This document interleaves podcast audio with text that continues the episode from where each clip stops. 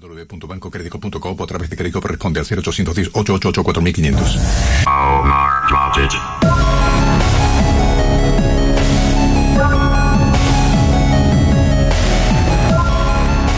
El cierre del año no ha hecho más que agravar la ya globalmente conocida como la guerra de los chips entre los Estados Unidos y China. A principios de octubre del 2022, los Estados Unidos comenzaron a prohibir que sus empresas y las empresas de sus socios comercien semiconductores con el gigante asiático. En respuesta a estas presiones y bloqueos, a principios de diciembre, el gobierno chino anunció que Alibaba y Tencent serían contratadas para el desarrollo de sus propios chips, junto al Instituto de Investigación de Chips de Código Abierto de Pekín, un consorcio que incluye empresas e institutos de investigación de su complejo científico-tecnológico.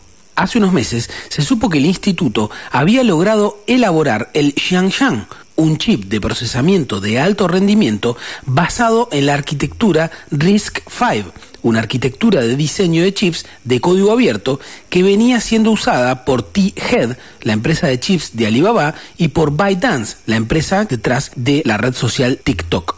En lo inmediato, estos desarrollos le permitirían a China reducir la dependencia con la empresa británica ARM, uno de los mayores fabricantes de chips de rendimiento medio.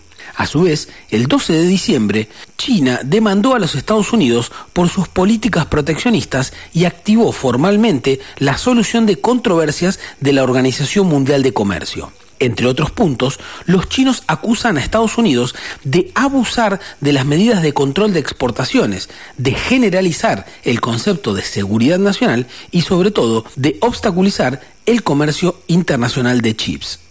Hace pocas horas, el portal norteamericano Bloomberg publicó que la administración de Joe Biden planea poner a Yangtze Memory Technologies y otras 30 empresas chinas en una lista negra comercial, es decir, que no podrían comerciar tecnologías sin una licencia de exportación otorgada por los Estados Unidos. La respuesta del portavoz de la Cancillería china, Wang Wenbin, no se hizo esperar expresó que estas medidas representan una coerción económica flagrante y que China protegerá decididamente los derechos e intereses legítimos de sus empresas e instituciones.